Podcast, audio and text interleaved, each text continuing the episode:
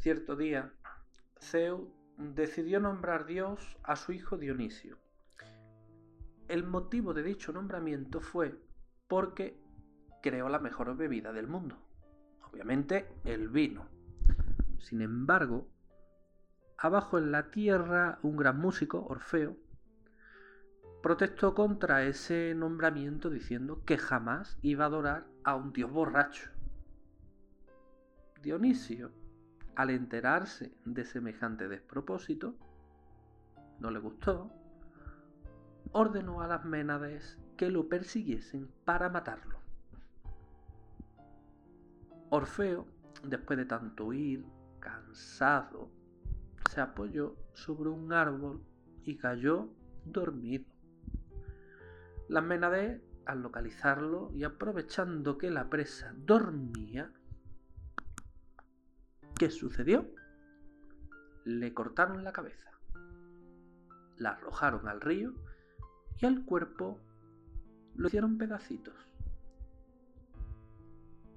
Las musas, al localizar el cuerpo, apenadas, le dieron sepultura al pie del monte Olimpo, donde hoy aún resuena el canto de los ruiseñores por la muerte de su músico.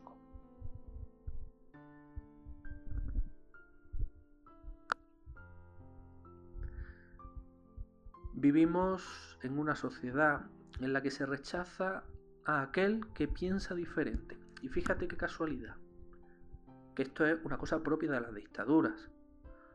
O piensa así o te quitamos del medio y cada vez aumenta más este fenómeno. Si uno porque es de esta ideología, porque es de esta ideología.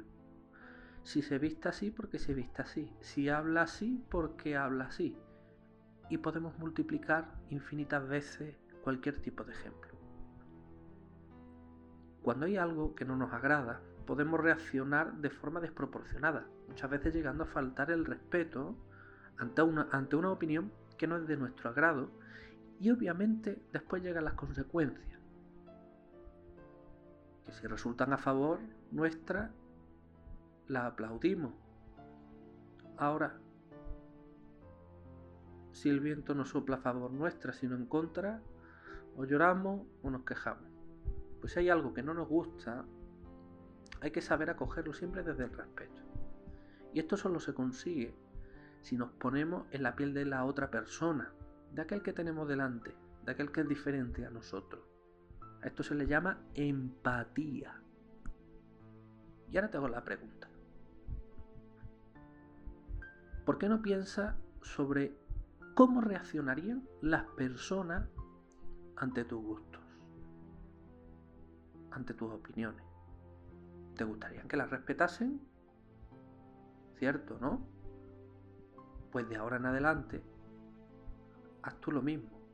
Respeta a quien piensa diferente a ti. Que Dios os bendiga a cada uno de vosotros, que María Auxiliadora os acompañe siempre y que tengáis buena semana. Buenas noches, nos de Dios.